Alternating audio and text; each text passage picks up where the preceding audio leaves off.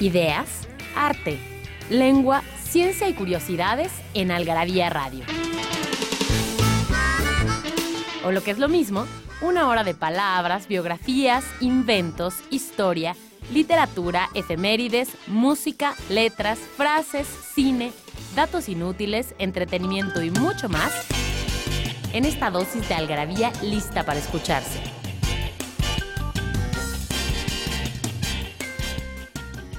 Algarabía Radio. Primero, el principio. Inquipit.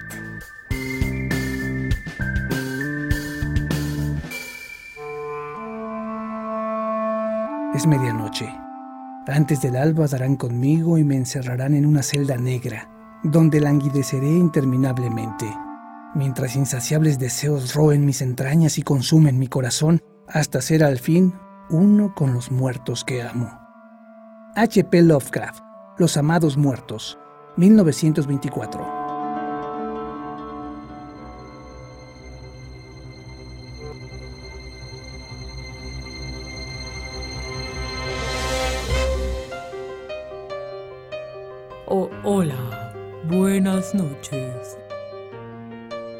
no puedo hacer eso. Mi nombre es Mónica Alfaro y están escuchando Algarabía Radio. Eh, me acompaña el día de hoy en la cabina la redactora ominosa de esta editorial, María Luisa Durán. ¿Cómo estás, Marilu? Aquí ominosa. Ominosamente presente.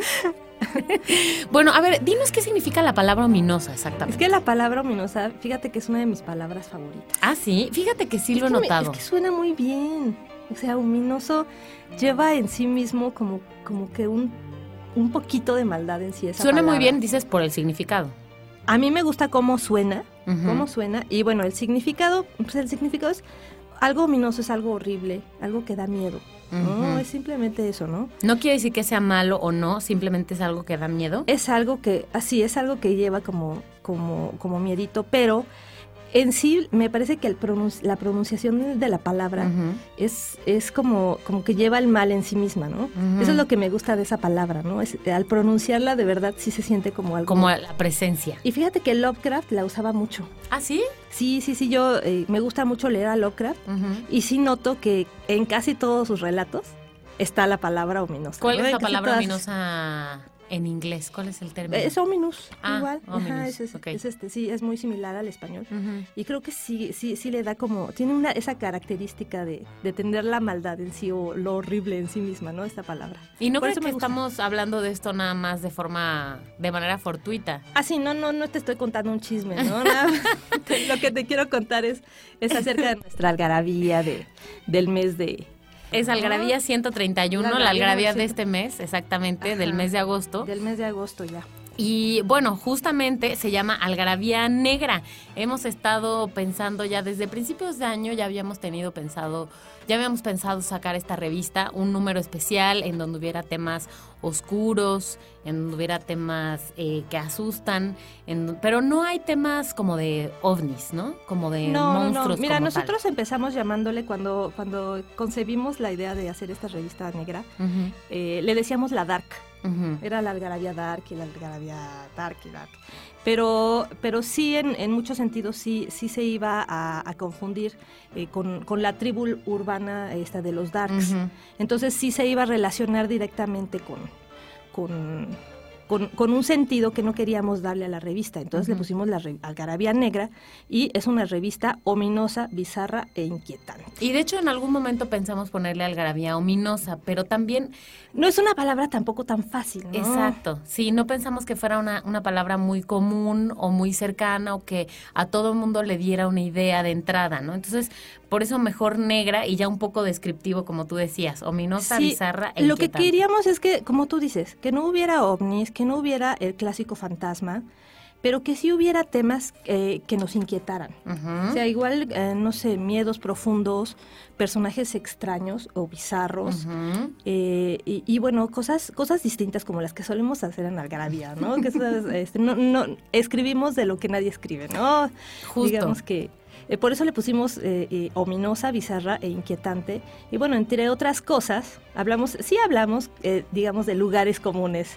hay algunos, algunos. Hay uno que otro, por ejemplo, tenemos ahí los, a la industria de los zombies, pero bueno, esta es, no, no hablamos de los zombies en sí, sino de la lana que produce, ¿no? Hace este... Propiamente de la industria, como dices. Propiamente de películas, de videojuegos, este, de libros y de todo lo que rodea al fenómeno zombie en el aspecto comercial. Y bueno, hablamos eh, de otros temas que, por ejemplo, hablamos de, eh, presentamos una entrevista a Sigmund Freud eh, ante la muerte. Sigmund Freud ya muy anciano, ya le habían hecho esta, esta ya, tenía él muy desarrollado el cáncer de, en la mandíbula. y, y, bueno, ya le habían hecho este, este cambio de mandíbula, ya le habían puesto una mandíbula este, postiza, ya... Como una prótesis. Una, su prótesis. Y pues ya estaba, ya se sentía él muy cerca de la muerte y son justo estas reflexiones que es creo que este es el artículo más optimista, ¿no? Dentro de, la algarabía negra, porque para Freud, eh, pues ya veía la muerte ya de una manera, em, digamos, pues, pues ya, ya aceptándola, ¿no? Decía, bueno, pues esto es ya lo que nos espera a todos y y pues todos somos mortales, ¿no? Le decían, es que usted es el doctor Freud, pues sí, pero soy un mortal igual que todos. Cualquiera, igual que Y como todos me tengo que resignar y aceptar, ¿no? Bueno, hagamos una y cosa. Estos son algunos de los temas. Estos son algunos de los temas de los que vamos a platicar. Obviamente no nos va a dar chance esta hora de Algarabía Radio para platicar de toda la revista, pero vamos a ver, vamos a tratar de, ahondar en los más posibles. Como siempre, les vamos a regalar revistas eh, y para entrar en el tema dark también en, el, en la pregunta, la pregunta es ¿cómo se llamó la primer compañía dedicada a fabricar ouijas? Porque también hay información sobre las ouijas en esta revista, ahorita vamos a platicar de eso. ¿Cómo se llamó la primer compañía dedicada a fabricar ouijas? Lo pueden mandar la respuesta a participa algarabía.com y se van a llevar sus tres revistas Algarabía de colección. Acuérdense si, estás en el, si están en el DF, en Puebla, en Querétaro y en San Luis Potosí. Vamos a una pequeña pausa y regresamos.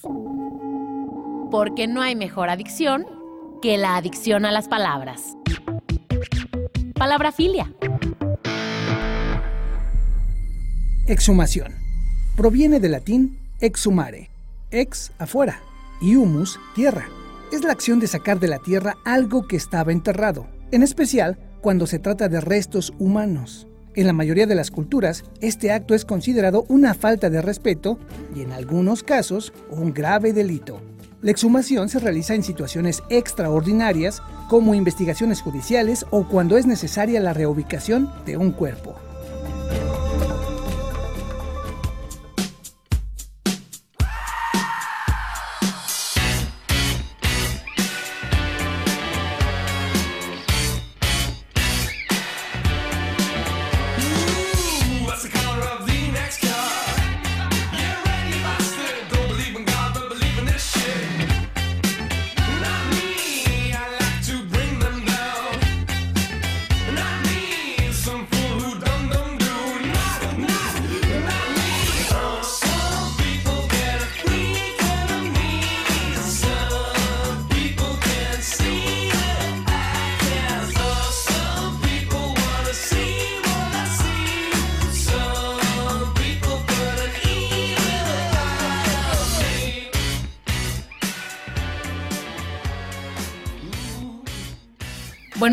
De aquí de regreso en Algarabía Radio y justamente ustedes estarán escuchando todas nuestras mini secciones de, de hoy que son oscuras, que están relacionadas con los temas que estamos hablando y por eso escuchamos de la palabra exhumación.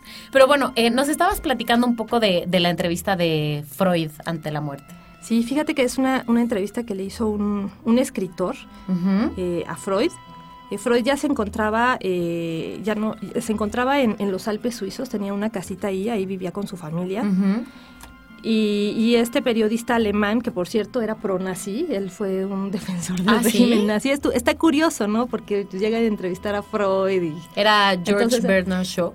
No, era George Sylvester Wierck. Es, el, ah, periodista que llega, ah, llega a entrevistar a, a este a, Freud y se, pone a conversar acerca de la muerte y le pregunta a Freud acerca de la inmortalidad etcétera, ¿no? Y, bueno, él, él habla de su constante lucha contra, contra eh, estas molestias del, del cáncer, ¿no? y, y, bueno, habla también del suicidio, eh, dice que la muerte es la compañera del amor, o sea, tiene, tiene unas ideas muy, muy claras ya acerca de la muerte y, y, dice que, que, tal vez morimos porque deseamos morir, es una de sus frases, ¿no? Tiene otra, tiene grandes frases, ¿no? Por ejemplo, dice, nuestros complejos son la fuente de nuestra debilidad, pero con frecuencia son también la fuente de nuestra fuerza, ¿no? Tiene unas frases muy, muy hermosas hablando de la muerte y de verdad es una entrevista que termina siendo optimista, ¿no? Porque pues es, es, es como un consuelo, ¿no? Porque sí es sobre la muerte, pero muestra su actitud que tal vez ya era mucho más... Una actitud positiva, y él dice, yo soy una persona optimista, nunca he sido una persona pesimista, y, y, y bueno, la muerte es algo que se tiene que aceptar, y es eh, este, este eros y tanatos de los que él hablaba, ¿no? Del amor y, y, la muerte que están siempre hermanados, ¿no? Y son parte de, eh, de la vida del ser humano pues justamente es la muerte, ¿no? Claro. el fin de la, de la vida, ¿no? Y bueno, de hecho el principio de la revista habla de un artículo del que hablábamos un poquito antes de, empezar el programa, el del, el del origen del mal, ¿no? Este artículo que eh, justamente empieza como a, plantearnos eh, si las personas nacemos o nos hacemos buenas o malas. ¿Tú qué crees a nivel personal? Después de este artículo y lo que sea. Es que yo sí creo, y luego, bueno, y luego soy mexicana, ¿no? Entonces sí creo en, que el ser humano, el ser humano es el más corruptible y el más, el, más el que más fácil se puede corromper. Pero eso significaría que uno se puede hacer. ¿no? Hacer sí, malo, sí, sí, o sea que por eh, es que mira, te déjate te platico acerca del autor es Philip Zimbardo. Y bueno, este señor eh, se hizo famoso por el experimento de Stanford. Ya se han hecho dos películas de él y, viene otra más. ¿Cuál él, es el experimento de Stanford? Él lo que hizo fue eh, contratar a, estudiantes universitarios y eh, la mitad de ellos los puso como prisioneros y a la otra mitad como custodios. Y entonces él organizó como una prisión de prueba y, los, y los dejó ahí esperando que sin, sin darles más instrucciones no, que ustedes son prensa y tomar actitud, nada. Nada. Y simplemente los dejó actuar. Y bueno, el experimento eh, se salió de, las manos de este señor, de este científico. Lo tuvo que detener porque pues empezaron los custodios, los, eh, sí, los custodios empezaron a ejercer la violencia sobre los presos, ¿no? y, y, de ahí sacó este, este señor sus teorías acerca de que cualquier persona que se considere buena, que tiene eh, eh, sólidos principios morales y una ética muy clara, si te encuentras en, una situación eh, fuera de la, que, de la que es común a ti, por ejemplo, en una situación extrema como estar preso o, formar parte de un sistema de, control. O tener el lugar de poder, por ejemplo, en el caso de o los tener, O de repente te den el poder. Entonces, pues tus, tus principios morales se van a derrumbar y vas a terminar haciendo el mal, ¿no? Y sí presenta él muchos ejemplos, este, este es solo uno, pero eh, bueno, años después eh, ocurrió, no sé, no sé si te acuerdes que salieron al mundo unas, unas eh, fotografías de la cárcel de Abu Ghraib, de algunos militares estadounidenses que maltrataban a los reos en Irán, en esta cárcel de Irán, y, bueno, los torturaban y, se, regodeaban en ello. Les tomaron fotografías y estas fotografías de cómo eran torturados ante la complacencia de los, de los, de los este, custodios, pues eran eran unas fotografías aterradoras, ¿no? Sí, y, lo que dices es no solamente estaban siendo torturados, sino que estaban siendo torturados y, y los lo estaban disfrutando. Sí, que, es muy distinto. Los militares los disfrutaban y bueno, les hicieron un juicio y este señor Philip Zimbardo fue eh, como especialista a declarar en este en este juicio y a decir que eh, pues esta corrupción es parte de un sistema, ¿no? Es este a lo mejor estos militares antes de eso no hubieran sido capaces no hubieran sido capaces si no hubieran estado bajo esas condiciones no y entonces de justo de, de, esto se trata no este artículo no de lo de, de lo fácil que puede ser eh, corruptible el ser humano ¿no? y de que bajo unas condiciones adversas eh, pues se pueden cometer los peores eh, y más crueles y despiadados crímenes no sí exactamente. Y bueno de ahí se desprenden un montón de temas oscuros en, en esta algarabía 131, eh, la carne humana. Pues tú dime por dónde quieres el entrar, la carne humano. humana, las muñecas. bueno, tenemos, eh, dijimos, bueno, ¿qué vamos a poner en gastrófilo, no? En, ¿De qué vamos a Porque siempre hablamos de comida, siempre hablamos siempre hablamos de comida en gastrófilo, es justamente amor por la comida. Y sí, amor porque amamos la comida. ¿Qué podríamos poner en, en una algarabía negra, no? pues a qué sabe la carne humana, ¿no? Que es así, eh, también es, es, una de las cosas como más... Eh, eh, pues que, menos están permitidas, ¿no? Ahora, les voy a decir algo. El autor de este, de este artículo, Luis Pancorbo... es un español. yo creo que Marilu se fue a comer con él, se me hace. Una, una, una comida, una cenita. Vamos, Marilu nos va a contar su experiencia de este banquete humano regresando el corte. Así que no se vayan porque están escuchando Algarabía Radio. ¿No sabes dónde es acierto Algarabia Adicción? ¿Sabes dónde es acierto Algarabia Adicción? En Algarabia Shop conviven todas nuestras publicaciones, objetos y mini almanaques. De los creadores de Algarabía y El Chingonario, Algarabía Shop. Palabras para llevar. www.algarabíashop.com Frases para no olvidar.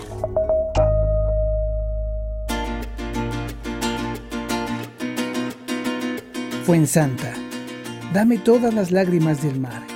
Mis ojos están secos y yo sufro unas inmensas ganas de llorar.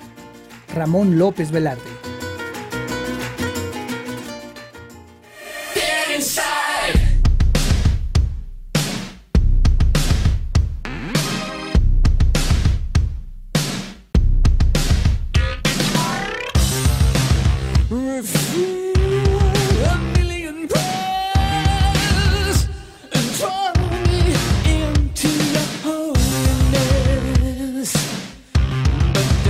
in pain.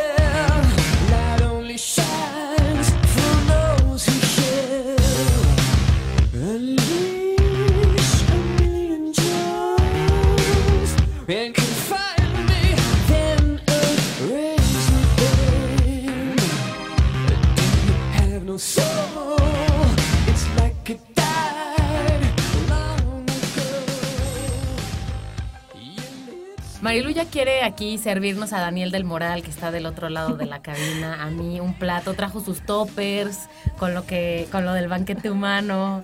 A ver, cuéntanos un poco qué onda con lo del banquete humano. Pues mira, eh, no, no, no crean que es este que realmente nos echamos un banquete humano para poder hacer este artículo. No, lo que pasa es que es, es hablar desde la perspectiva antropológica, porque el hombre come hombre, ¿no? Justamente. Sí, ¿por qué? él, habla, eh, este señor Luis Pancorbo, este, él, él es un, antropólogo, eh, y entonces eh, dice que, que, que, bueno, para quienes son, a quienes han probado la carne humana, les gusta y la van a seguir comiendo. Sí, sí, sí, sí. mira, él, él dice que, mira, te voy a leer un, un cachito. A ver, ajá. Por ejemplo, dice, dando, eh, aunque en distinto contexto cultural, encontraríamos a quien hace canibalismo como un supremo acto gastronómico. Y el ejemplo más notorio y ficticio es el de Hannibal Lecter. Es el personaje que a lo que es el personaje que toma que la mayoría, sí, la, la referencia básica de un caníbal gourmet. Exacto, Digamos, además gourmet. lo hace porque le gusta y de verdad la manera en que él prepara la carnita humana, pues sí se antoja, ¿no?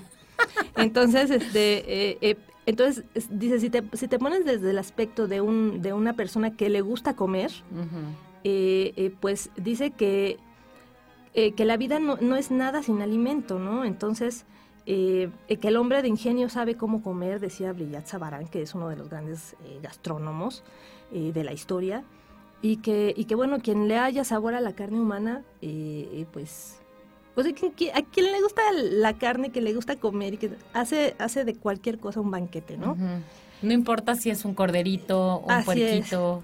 Un y amigo. bueno y bueno en tiempos de necesidad no pues es que en tiempos de necesidad digo eh, en las grandes eh, en, Europa por ejemplo durante las grandes hambrunas eh, pues digo había él, él lo dice no había hombre cerdo no O sea, hombres que usaban, si se moría alguien, digo, pues, y nadie tenía que comer, era lo que había. Pues era lo que había y como que hacían de tripas corazón. Sí, sí nos hace referencia a algo muy salvaje, ¿no? algo como de, como de, a lo mejor tribus muy antiguas, a lo mejor, ¿no? algo que ya no pasara en el mundo contemporáneo. Así es. Pero como dices, eh, bueno, como dice él también en, en el artículo, eh, pues si hay necesidad, si es lo único que hay sí, que si es lo único que hay que comer, pues, pues ha ocurrido. Eh, está, por ejemplo, este caso de, de un equipo de un equipo deportivo que se cayó en los Andes. Ajá, sí. Que tal vez no tuvieron más, remedio que no tuvieron más remedio que, comerse a los que habían muerto ahí en el accidente. Y que es tan contemporáneo eso que hay personas que hay sobrevivientes todavía de, ese accidente Así los es, Andes. ¿no? Entonces tenemos esas referencias de que ante la necesidad y habiendo ahí a disposición esta, este, el único alimento que hay, pues ni modo, ¿no? Para, como una necesidad de sobrevivencia, pues lo comes, ¿no? Y bueno, habla desde el aspecto antropológico que desde los simios, pues hay algunos simios que sí, este, comen otros, otros changos, ¿no? Entonces... Otras especies. No, y, de, su propia especie, de su propia especie, ¿no? Así tal como el hombre puede comer, comerse a sí mismo, ¿no? Entonces habla de esto. Tenemos también eh, eh, una, una pequeña opinión de Julio Verne. Ah, sí, viene aquí. Acerca de los neozelandeses, ¿no? De los, de los maoríes de Nueva Zelanda, que eh, a decir de, de Julio Verne, eh, son los más crueles y más grotones de todos los antropófagos porque dice, pretenden que al devorar el cadáver de un enemigo destruyen su parte espiritual, heredando así su alma, su energía, su valor, encerrados principalmente en el cerebro. O sea, si te comiste el cerebro. Sí tiene algo de ritual, ¿no? O sea, de, te comes la inteligencia y el espíritu de, tu enemigo. No solamente, digamos, por necesidad ahí en este caso, ¿no? Pero... pero... pero sigue diciendo que prefieren la carne zelandesa a todas las demás. ¿Por qué? Porque dice que los maoríes que no aprecian tanto la carne de los europeos porque le porque mezclan sal en sus alimentos. Mm, entonces ya digamos que su piel estaría contaminada. Lo cual comunica a su carne un tufillo especial poco agradable para los maoríes. Entonces, también eh, cada, cada carne humana, o sea, de cada, la carne de cada raza, pues tiene un sabor diferente. Claro, así como si comes una, no sé, carne de una res de, un, de una región o carne de una res de otra región. aquí la pregunta Con los humanos, pues es lo mismo, Claro, igual la gente blanca que la gente morena, que la gente negra que los asiáticos. Y bueno, de esto es lo que versa, ¿no? Justamente este artículo de, de, comer carne humana, ¿no? Que se come por necesidad y que de repente le encuentras el gusto y bueno, si se te quita el asco, pues te puedes seguir, ¿no? Si quieren echarle una ojeada a esto que está diciendo Marilú sobre Julio Verne, pueden leer su novela Los hijos del capitán Grant. Es una novela del, de 1868 y ahí es donde se habla de este, de este tema en particular. Y de muchos otros. Está súper divertida esa novela. ¿Ya ¿eh? la, leíste tú? Sí, está bien bonita. Bueno, pues ahí, ahí se toca el tema de lo de la carne humana. Y bueno, este artículo que además está ilustrado de forma muy simpática, este, dice aquí, todo era posible en la cocina de Roland Topor. El miope gratinado, los muslos de las chicas piernas al aire, deliciosos patés realizados a partir de aquellos individuos que llevan manchas en la corbata y otras cosas aún más duras como lengua de fumador o pene salteado. ¿Qué tal? bueno, este señor Rolando Porsche, Ajá, ¿quién te explico, es un artista plástico, cineasta y escritor francés, y él fundó junto con Alejandro Jodorowsky y Fernando Arrabal un grupo llamado Grupo Pánico, que tenía mucha influencia del surrealismo. Entonces él tiene eh, un libro donde trata eh, puras recetas de cocina, pero con carne humana se llama La cocina caníbal. También ahí, si le pueden echar un ojo a ese libro, pues también se encontrarán cosas muy interesantes y divertidas. Pero, pero dime algo, este grupo Pánico y este libro de la cocina caníbal era, o sea, es algo que ellos hicieron con con base nada más en, la ficción o sí, en la experimentación? No sé, no sé qué tanto experimentaría Rolando Por, pero, pero lo dice con, tan, con tanto detalle, porque mira, tiene sus recetitas, mira, por ejemplo, dice, deje dorar cuatro o cinco rodajas de hígado de una suiza, coloque encima, sí, de una suiza, coloque encima una loncha de tocino, perejil, cebolla, ajos, todo muy picadito, añada finas hierbas, o sea, te da la receta de tal manera que se te antoja, ¿no? O sea, dices, qué rico, ¿no? Qué bien sazonadito está esto. Pareciera muy específico. Es demasiado específico, sí, sí, sí. Ah, y bueno, además, envuelves ese hígado en un papel de periódico y entonces esta, e, eso resulta muy útil porque presentas el plato en la página de los anuncios por palabras, entonces queda bien bonito, claro, Claro, y, además, visualmente se queda bien bonito. A la hora que lo sirves ni siquiera parece, no queda claro que no, pues no se sabe, ¿no? O sea, si sirves un, hígado, pues puede ser... De, quien sea. De quien sea o de lo que sea. Oigan, vamos a hacer un, pequeño corte, eh, pero antes de hacerlo, les recordamos cuál es la trivia del día de hoy, cómo se llamó la primer compañía dedicada a fabricar ouijas. Eh, la respuesta a participa.algarabía.com y se pueden llevar 30 paquetes de algarabías de colección si ustedes están en el DF, en Querétaro, en San Luis y en Puebla. ¿Por qué? Pues porque van a tener que ir a recoger sus premios a alguna de las sucursales de Algarabía Shop y esas son las ciudades en donde están. Eh, bueno, no se vayan, que regresamos para seguir hablando de cosas oscuras y bizarras. En Algarabía Radio queremos saber lo que piensas. Encuéntranos en Twitter como arroba algarabía y en Facebook e Instagram como revista algarabía.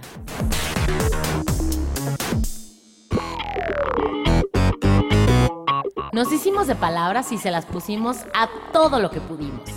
Libros, tazas, playeras, tarros, libretas, termos, mandiles, vasos, plumas, portavasos, etiquetas, portatabacos y mucho más.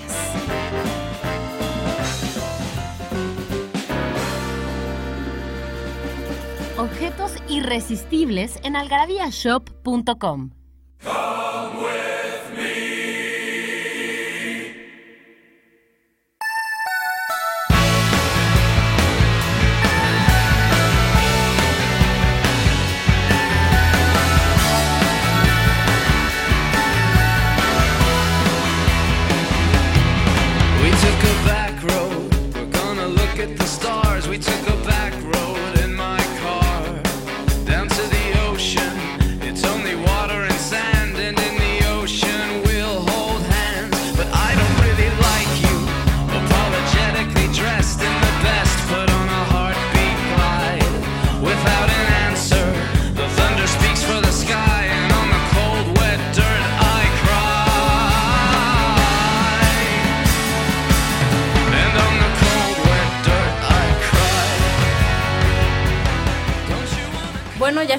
aquí de regreso después de esta canción que a mí me gusta mucho, eh, Bones de los Killers, que viene muy bien al caso por aquello de los huesitos, de la antropofagia que estábamos hablando ahorita, de la muerte, de todo esto. Pero, como bien decía Marilu al principio, eh, tratamos de caer tal vez en los menos lugares comunes en esta, en esta algarabía. Así que pues, nos adentramos en el asunto de las muñecas. ¿A ti te dan miedo las muñecas? Fíjate que no, pero tampoco las encuentro particularmente bonitas ni tierras. Digo, también hay de muñecas a muñecas. Es que hay de muñecas a muñecas. Sí, y sí hace, hace la diferencia. Las muñecas que están aquí ilustradas, eh, ilustrando este artículo. Están espantosas. Están espantosas. Bueno, aunque hay unas que están bonitas, ¿no? De inicio tienen cara bonita. Esas muñecas de porcelana, tal vez muy, muy blancas, con chapitas y como con vestidos formales, elegantes. Hasta de verdad, o sea, es, lo, es justo lo que tratamos en este artículo. ¿Por qué? a, algunas personas les dan realmente terror, terror las muñecas, ¿no? Y porque hay, hay, quienes le fascinan de tal manera que pagan sumas millonarias o, bueno, vi el caso de, algunas personas en Estados Unidos que tienen una especie de club. de coleccionistas. Es que no son coleccionistas, son papás. Son como papás de muñecas. Porque las tratan como si estuvieran Ellos compran muñecas y sus reuniones son, ay, vamos a llevar a las muñecas al parque. Y haz de cuenta que Algo son equivalente a lo que hoy sucede con los perros. Y les compran, ándale, más o menos. Y les, les compran ropa de diseñador a las muñecas, las bañan, las visten, les dan de comer, las tratan como si fueran seres vivos. O sea, a este punto llega la fascinación de este club por las muñecas, ¿no? Por suerte allá en Estados Unidos, ¿no? Claro que sería imposible que estas personas tuvieran hijos, quiero decir, de verdad. Porque pues a lo mejor es porque no pudieron tener hijos de verdad y adoptar una muñeca en vez de adoptar un perrito o un bebé. Así. la verdad es que valga no, la no comparación, sé, pero sí, no efectivamente. sé hasta dónde llega, ¿no? Es- Este, Esta locura. esta locura, pero lo que sí nos preguntamos es por qué nos dan miedo a las muñecas. Y bueno, lo que encontramos, eh, eh, pues es justamente esta apariencia de, de verdad, ¿no? Es un de ser, realidad. parece un ser vivo, se parece, de verdad, tú ves una muñequita y, y parece que estuviera viva. Y pero cuando le ves los ojos y te das cuenta de que no está viva, dices, es, ¿qué es esto? ¿No? Es como un ser intermedio entre la vida Sí. y la muerte, un ser ¿Ustedes inanimado. ¿Han visto esas muñecas, no sé, en casa? Son más comunes tal vez. No, no sé si estoy equivocada, pero siento que son más comunes en casa de las tías, de las abuelas, sí, ¿no? sí, justamente. Es que ahorita como que ya las muñecas no están tan reales. Bueno, no, sí, es que sí depende. Pues hay de todo. ¿no? Sí, hay de todo.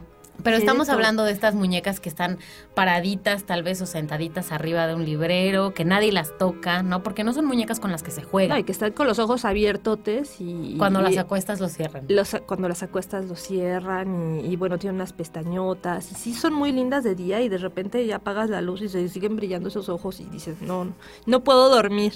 Y bueno, el artículo que publicamos aquí habla también un poco de dónde vienen, ¿no? De su origen, de con qué se fabricaban, ¿no? De que antes se fabricaban con madera, en, tal vez en el antiguo Egipto, con trozos de madera rectangulares y que su parte superior era un poquito más estrecha que la inferior. Tenían los brazos tallados con la misma madera, por supuesto, eh, y todas sin piernas. Sí. Estas muñecas eran conocidas como muñecas paleta por su forma, justo por lo que decíamos, ¿no? Sí, pues, la podías agarrar así como, como un bloquecito, ¿no? Exacto, exacto. Y bueno, pues estaban grabadas y pintadas y demás, ¿no?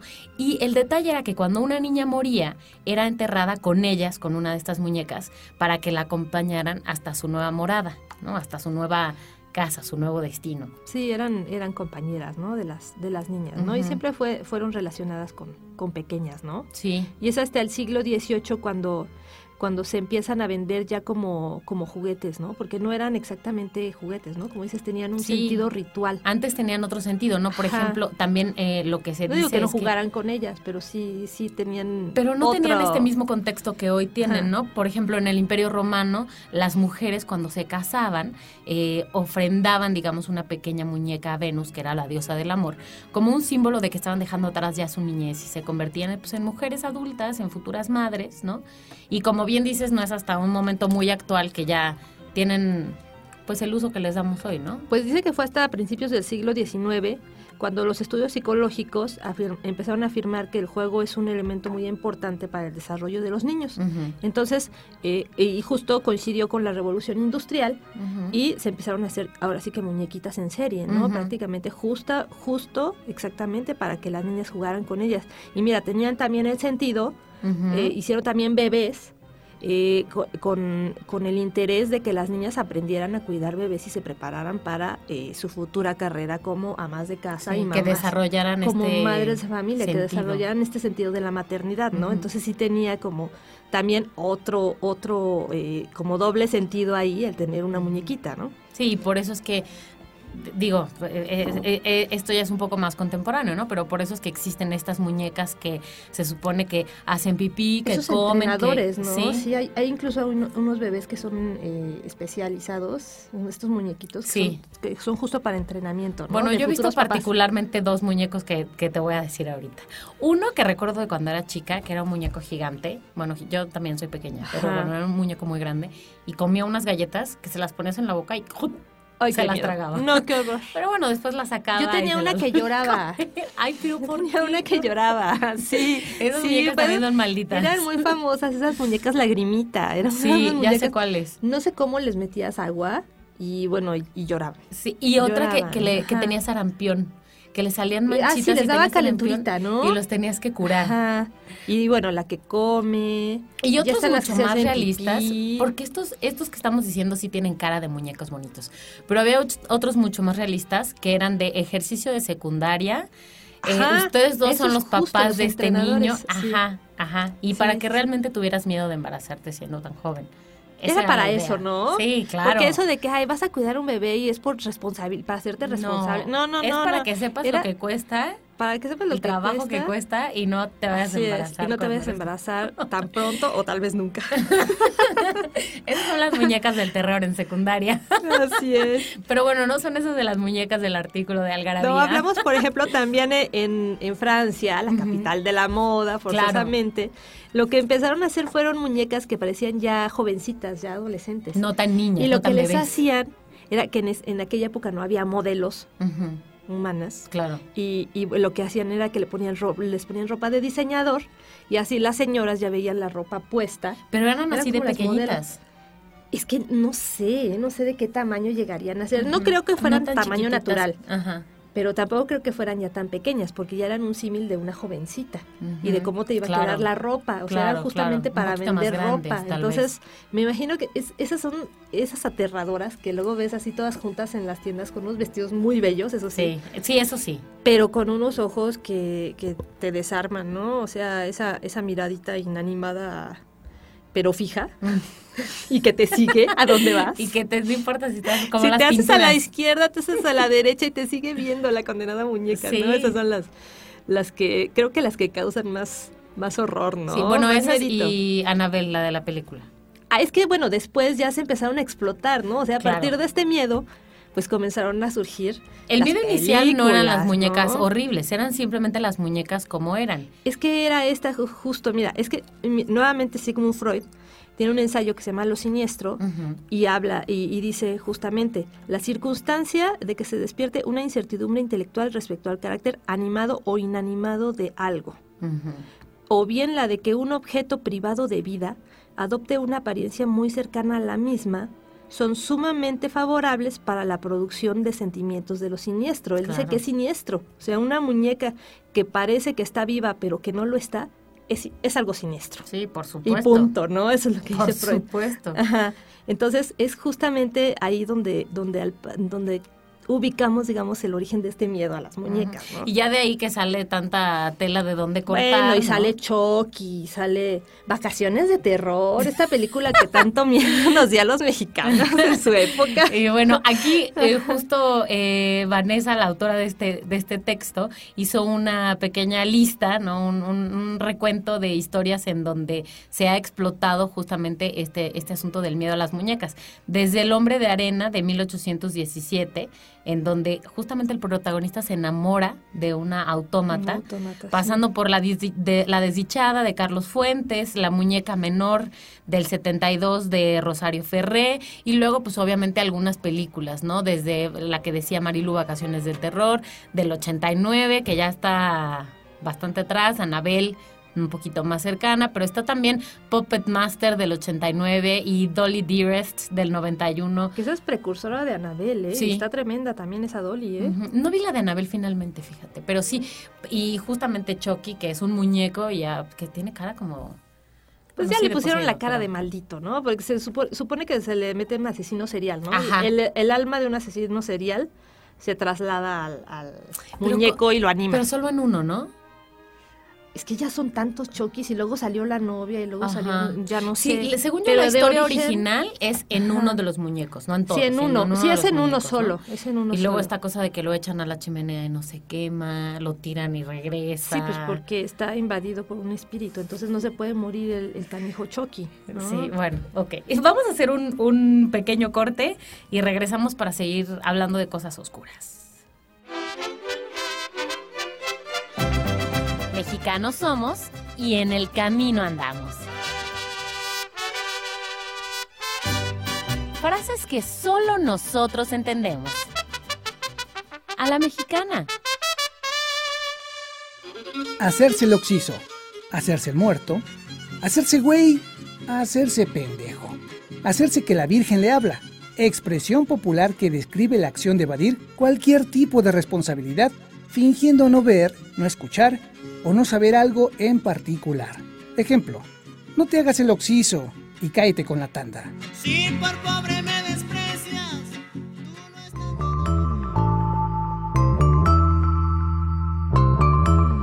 Libros que hablan de lo que todos hablan, pero nadie escribe. Algarabía Libros.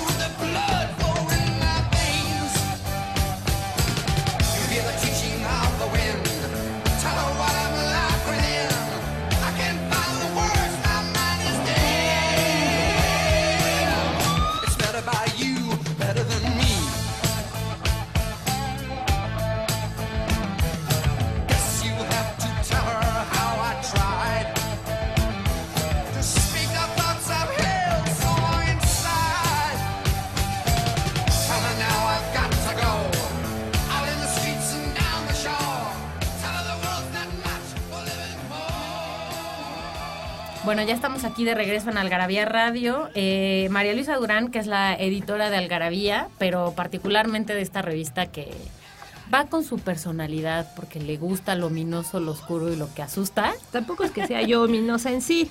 No, Marilu no es ominosa, la verdad. creo que creo que mientras lejos está uno de eso es lo que más te atrae, Sí, exactamente. es Marilu eso. es un ser muy transparente y bueno, pero eh, es experta en este tipo de cosas ominosas y de susto. Y justamente no podía faltar en Algarabía eh, el asunto de la brujería mexicana. Sí, pero hablamos eh, eh, justamente de la brujería este, desde la época prehispánica. Y entonces eh, encontramos eh, algunos, algunos tratados de la época, por ejemplo está la Historia General de las Cosas de Fray Bernardino de Sagún, eh, y el historiador Alfredo López Austin, que tiene también un, un librito donde habla de 40 clases de magos en el mundo náhuatl, ¿no? Entonces, eh, están, están impresionantes los magos que había en aquella época, ¿eh? O sea, eh, mira, por ejemplo, eh, ah, y bueno, también Fernando Benítez habla, habla de, eh, de los brujos en el sureste de México y son estremecedores. O sea, hay, un, hay uno de ellos que, eh, que se van en la noche a un rincón de, de su casa, se desprenden de la piel y, de los, y, y se quedan en puros huesos y se, se van volando. Se van volando a, a la casa del- de la persona a la que le van a hacer la brujería para chuparle el alma.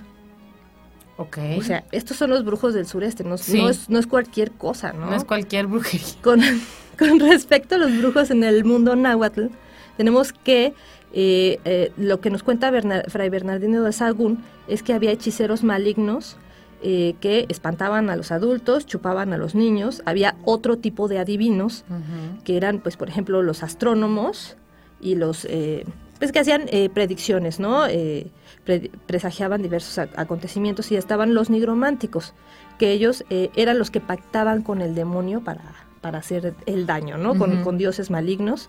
Y pues su intención era justamente hacer daño. Y estaban los nahuales, los nahuales pues eh, que son eh, estos brujos que tienen la capacidad de transformarse en animales.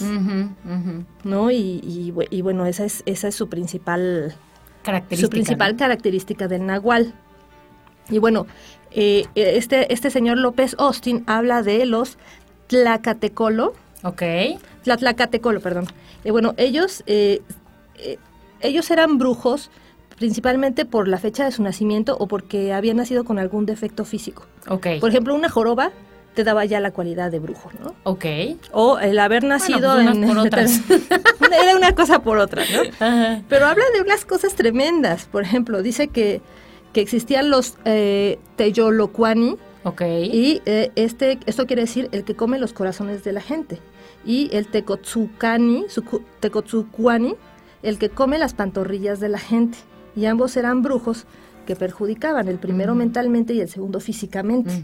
El que te comía el corazón te volvía loco. Aunque esta, esta brujería pues está hablando propiamente de hacer, o sea, de hacer la brujería con la finalidad de hacer Con la daño. finalidad de hacer daño, porque están obviamente los brujos buenos que te hacen limpias y lo que buscan es curarte, ¿no? Darte, darte salud. Sí, justamente aquí también el Y artículo menciona te- a los rezanderos que se alquilan para rezar en ceremonias, libros de rezos que aunque aunque no sepan leer, los culebreros que son los que curan mordidas de serpiente. Así es, que son eh, como médicos. Sí, exacto. Son ¿no? justamente Y que tienen otra finalidad distintísima a la que tú estás diciendo. Están también los dominadores de meteoros, que esto es, es también así como de ciencia ficción, porque Ajá. ellos controlaban los elementos. Ok, no, nada de enterrar un cuchillo en el jardín. No, para nada, pero ellos sí podían provocar la lluvia, provo- este, provocar granizo, incluso hay algunos que al dominar la lluvia, pues podían eh, favorecer, digamos, eh, eh, las cosechas, Claro. ¿no?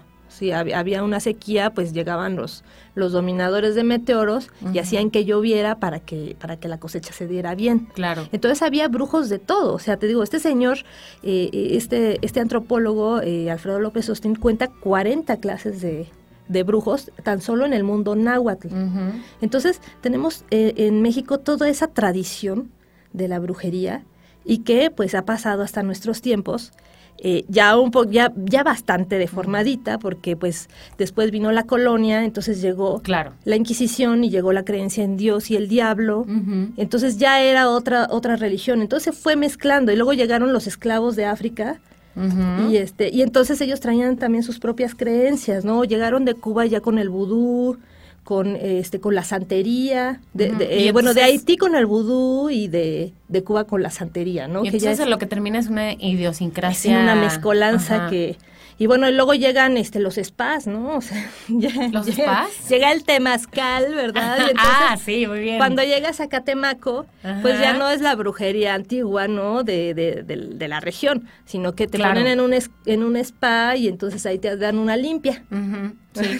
Para que ya no tengas problemas de desamor. actualmente, pero de que existe, existe la práctica y pues lo seguimos, pues sigues formando parte de nuestra cultura. Tú te vas al mercado de Sonora y te encuentras toda clase de objetos eh, este, tendientes a Y lo que existe sobre todo es la creencia y la fe de que estas cosas de que estas funcionan. cosas son mágicas y que realmente eh, te van a solucionar la vida de alguna manera, ¿no? o, Ujú. o te van a arruinar la vida de tus enemigos. Sí, exacto. Esa es la otra. Exacto. O este te van a mantener al ser amado, al que tú amas. O sea, No importa si no te ama de No vuelta. importa si no te ama, pero lo vas a tener a tu lado, ¿no? Sí, Esas son, son como que las principales, eh, digamos, objetivos de la brujería actualmente. Y aquí cuenta Marilu un par de breves eh, historias que justamente comentábamos en el corte comercial, que se, se- que se ha encontrado recientemente una gallina en una bolsa de Bueno, basura. no recientemente, es que yo de verdad varias veces eh, vas por la calle y huele a muerto, dices es una rata muerta. Sí. Y de repente volteas y es una bolsa de plástico mal amarrada de la que salen plumas negras. Sí, o sea, en la que claramente hay una gallina negra muerta Ajá, adentro. Entonces dices, bueno, esta, esta gallina eh, tuvo otra función, ¿no? Además, Además de ser una gallinita. además de ser una gallinita, pues tuvo ahí a lo mejor una función de brujería. Se, se imagina uno cositas, ¿no? Sí, sí. Pero bueno, realmente sí hay rituales con, con gallinas negras o con muchísimos animales, este, donde pues sí, este, el brujo pues desangra el animal y la, la sangre tiene también este, ciertos propósitos, ¿no? A la brujería. Sí, y no solamente la sangre de gallina, ¿no? También hay muchos rituales, No, bueno, por ejemplo, de no otros acabaríamos, animales. no o incluso la sangre men- menstrual, ¿no? Ah, bueno, es que la sangre menstrual pues es justamente para, para amarrar al ser amado. O el semen en el caso del hombre. Se tiene que tomar por el otro, ¿no? No, no, no, la sangre mens- se la das. O sea, se le, le pones, se la pones en, en el caldito Ajá. y, la- y, y, este, Se y la así, tiene, la tiene que, que consumir. sin, y- dar- sin darse cuenta. Ajá. Sí, sí, sí, el- el- la llamada este agua de... ¿Agua de qué le dicen? No sé. Bueno, el- como sea, pero eh, si le das este esto a tu al hombre que quieres que esté a- a- amarrado a ti y pues supuestamente es- va a tener esta virtud, ¿no? Debo, debo contarles que conozco a alguien, y mi conozco a alguien no quiere decir que el primo de un amigo sea yo, pero de verdad conozco a alguien que sí lo hizo, y, y estoy hablando de eh, una época contemporánea, de una zona urbana, de Así gente... es. eh, Desesperada. Iba a decir estudiada, pero también desesperada, este, que sí Así aplicó, que sí aplicó esta, y quiero decirles algo, no le funcionó. No le funciona. Le falta. Exacto, exacto. al otro nomás al otro diarrea. bueno, vamos a hacer un- una breve pausa y regresamos ya para el final ominoso de este programa. Nostalgia en pequeñas dosis. Algarabía para recordar.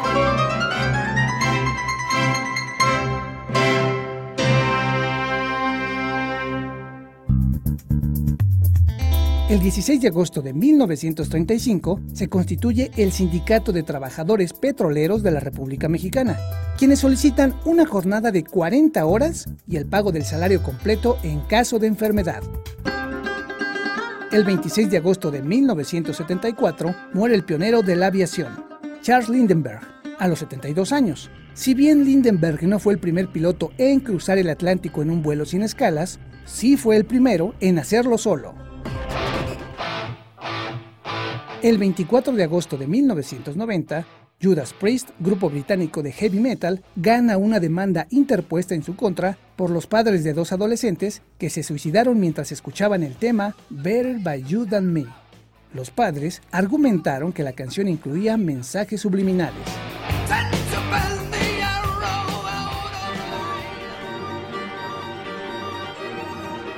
Ya estamos terminando este programa de Algarabía 131, Algarabía negra, ominosa, bizarra e inquietante. Y pues bueno, vamos a cerrar eh, con, con dos personajes. Francis Bacon y Marilu recitando poesía. Ah, ¿verdad? Ah, ¿verdad? Pues mira, este de Francis Bacon se llama Francis Bacon, La ofensiva verdad de la carne, y es de, de una de nuestras colaboradoras más talentosas, Mariana Jurado, y que nos hace un retrato desgarrador de este hombre, de este pintor, de este artista plástico que, que tenía una personalidad este, tremenda, ¿no? O sea, tuvo una infancia eh, de maltratos, de su padre lo castigaba mucho y entonces eh, entonces él empezó a sentir como, como gusto por el maltrato, Él se empezó a excitar eh, realmente con los azotes y con los maltratos que le daba su papá. Y eh, descubrió que era homosexual muy muy niño. Y, y bueno con los con los sirvientes este también tenía estas relaciones sadomasoquistas. Luego se lo lleva un tío que es que para salvarlo y entonces ya ten- también tenía relaciones con el tío. Y bueno toda esta infancia y todo este toda esta eh, pues ya eh, digamos esta perversión de su infancia pues fue creciendo junto con él y lo llevó a ser uno de los artistas más, más este, ay, pues es que no, no sé cómo decir, pero es, es, es incómodo, ¿no? Pues Lo- sí, le decían el monstruo sagrado y bueno, lo, tú ves, tú ves sus obras de arte y bueno, de- realmente sí te dan, te dan eh, algo, ¿no? O sea, Lo que, lo, un poco lo que algo hace el incómodo artículo es que y es sí te dan, sí te dan miedo, Sí. ¿no? O sea, sí no, no son fáciles de ver. Si algunos de ustedes ubican eh, visualmente algunas de las pinturas de las obras de Bacon, y si no las pueden ver en, en Algarabía, en una galería que tenemos de obras de Francis Bacon, eh, por supuesto que esas cosas no vienen de la nada, ¿no? Vienen justamente de lo que dices de sus De un hombre fantasmas de la infancia, de todo, de todo el maltrato. Así es, un hombre atormentado y que después cuando, cuando creció, pues te- mm, también maltrataba a sus amantes. lo- a- a- cuando menos a uno de ellos lo llevó al suicidio. Ujú. Y, y bueno, así era su vida y él pintaba tal como vivía. Y no solamente eso, ¿no? Porque vivió además en una época de guerra, o sea, no es solamente la violencia eh, que Es que- vivía en es que términos todo, personales. ¿no? todo se le juntó, ¿no? A este señor. O sea, la- la- su sensibilidad ante, ante las tragedias de la vida, la infancia tan tremenda que tuvo. Y bueno, ten- tenía también justamente esta, esta obsesión, ¿no? Y, y bueno, los. eh, eh, eh, por ejemplo, tenemos que eh, hizo muchos eh, papas, muchos estudios de papas. Y de hecho, Y una de las obras hace- que viene aquí es, es unas esa, ¿no? deformaciones tremendas, ¿no? De, de- de las obras que a él le impactaban y que le llamaban la atención, como este eh, retrato del Papa Inocencio X, que es de Velázquez de- del siglo XVII. Bueno, él lo transforma en el siglo XX, en 1953, en el, un estudio del Papa Inocencio X desgarrador, el Papa gritando y está... Él, él trabajó mucho en, en la expresión humana, en la expresión de dolor y de, del grito, ¿no? Hay una imagen eh, de el acorazado Potiomkin de, de Einstein, donde sale una enfermera gritando. Y entonces el grito este, la manera en que esta mujer abre la boca, a él lo llenó mucho y lo llamó mucho la atención y a partir de ahí sacó muchos estudios y muchos de sus obras están eh, las personas gritando y con la boca abierta, pero a todo lo que da. ¿no? Y sí le daba una expresión muy, muy especial y muy incómoda de ver, ¿no? A- a- de estas obras, ¿no? Y eso era algo que él no ocultaba, o sea, no trataba de disimular de dónde venían sus, sus, sus inspiraciones, por llamarlos de alguna manera, ¿no? Eh, o sea, él, lo aceptaba y, y- dime si estoy mal, pero entiendo que al principio él no estaba muy conforme o en algunos momentos con sus obras y entonces las Es que regalaba, nunca ¿no? estuvo conforme. O sea, no es como que estuvo estuviera conforme. No, no, no, ni con su vida ni con su orgulloso pues de sus Nunca se enorgulleció y, y decía que, que, por ejemplo, o sea, la- las frases que viene de él, decía, quiero pintar la boca como Monet pinta una puesta de sol. Eh, si hubiera tenido una infancia feliz, pintaría flores. Solo pinto para ser amado. Hay también como un enorme patetismo, ¿no? Dentro de, de toda esta este sufrimiento que él padeció, ¿no? Y decía que, eh, dice la autora, que, que Bacon eh, al pintar exorcizaba los fantasmas de su padre, de sus amantes suicidas, de las guerras, de sus ansias sexuales. de la violencia y, y bueno, lo que, lo que él quería era dejar que la pintura eh, destrabara las válvulas de la sensación y devolviera a la vida violentamente, ¿no? O sea, él buscaba sensaciones justamente, ¿no? Que su pintura gritara tanto como, como las bocas que él aprendió a hacer, ¿no? Ay, Dios mío. Sí, sí, sí, de verdad es, es, es un cuate muy, muy interesante, tiene una vida muy interesante, muy violenta todo. Y bueno, y se refleja perfectamente en su obra. Como dices, Moni, pues es, es un cuate transparente, ¿no? O sea, tal como vivió, así pintó. ¿no? Con esa furia. Muchos cuadros están perdidos porque él los destruía y lo- o los regalaba porque no tenía dinero. Y entonces quedaban en manos de alguien más, quién sabe en dónde, no es como Los que... han ido como medio juntando ahí, medio, Medio rescatando, descubriendo, pero vez. pues sí. Bueno, y ya se nos está acabando el tiempo en este programa. Quedan muchos temas que no, que no pudimos tocar y que ya tocaremos, como el, el tema de los microbios y las bacterias, de Luis Javier Plata, que ya es este muy amado colaborador por nosotros. Como decías, el negocio de los zombies, el tema de la Ouija. Oye, Disney, no Queda hablamos- nos pendiente faltó el, el tema pendiente de Disney. del- de los temas de Disney que son solo para adultos, Sí. de alto criterio. Sí, de alto criterio, así que vam- vamos a tocarlo pronto. Eh, bueno, muchas cosas que quedaron pendientes. La El suástica. verdadero simbolismo de la suástica. Así es. Entonces, bueno, vamos a tener que volver a tocar este tipo de temas. Nada más que no podemos irnos de este programa sin que Marilu nos recite un fragmento del poema, porque mm, aquí viene más extendido, viene completo, si no me No, pues equivoco. nada más voy a leer 10 renglones. ¿no? Pero, pero Marilu nos va a recitar un poema. Sí, el poema se llama Amar a una mujer fea. El autor es eh, Robert Burton y dice así. El amor es ciego, dice el refrán. Cupido es ciego y ciegos son todos sus seguidores. El que se enamora de una rana cree que es Diana.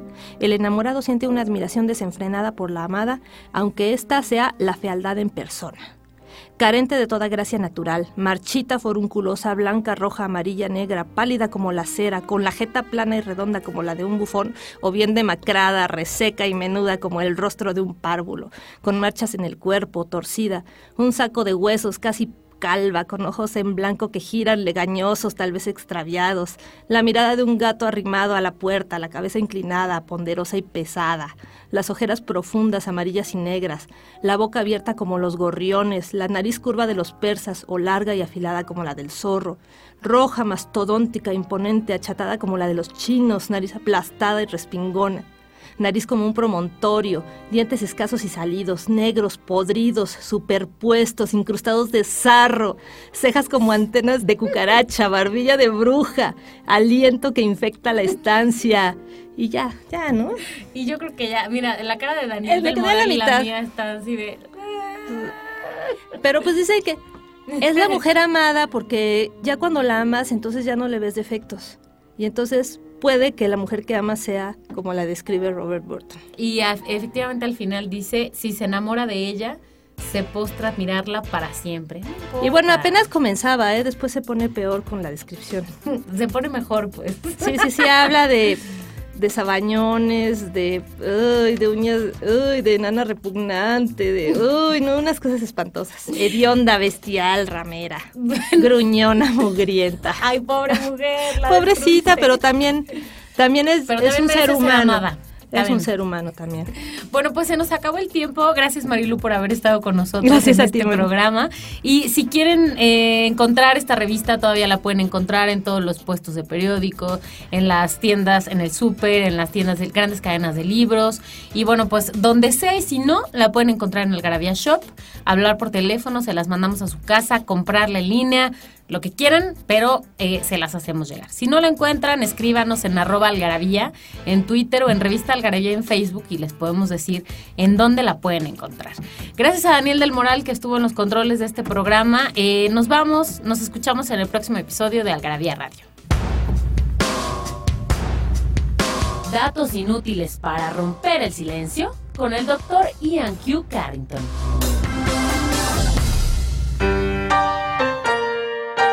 Las primeras pelotas de tenis se fabricaban con pelo humano.